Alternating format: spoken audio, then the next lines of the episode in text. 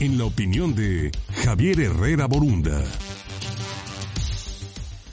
8 de la mañana con 9 minutos, como todos los jueves, saludamos a Javier Herrera Borunda. Javier, ¿cómo estás? Muy buenos días, adelante.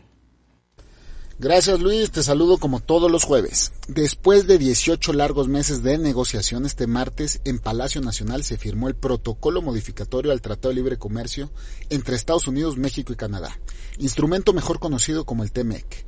Esta modificación pretende ser ratificada por los tres países dentro de los siguientes dos meses.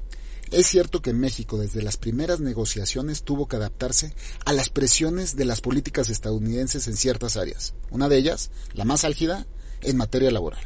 No obstante, resulta oportuno mencionar que tras leer el texto del convenio, hay que celebrar que México se mantuvo firme y hubo mejoras importantes que me permito puntualizar.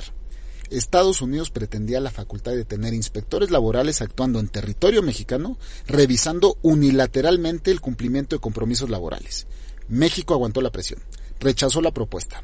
Ceder hubiera significado una intromisión que atentaba contra la soberanía nacional.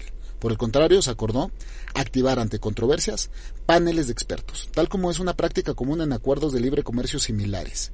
Paneles que atendiendo al dinamismo empresarial sean ágiles y expeditos en sus resoluciones. Ante una controversia comienza un periodo de autocomposición donde México, con arreglo a leyes nacionales, puede solucionar el, el problema. De persistir, entonces sí sacude al panel. Cada panel estará integrado por tres especialistas en el tema. Un especialista mexicano que será elegido por Estados Unidos. Un especialista estadounidense que será elegido por México. Mientras que el tercer panelista puede ser canadiense o de otra nacionalidad. El fin es buscar imparcialidad.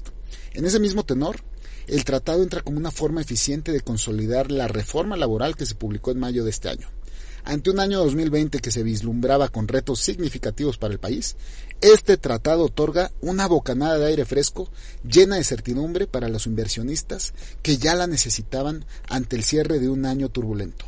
Todo indica que el TMEC esta vez sí va. Soy Javier Herrera Borunda y esta fue mi opinión.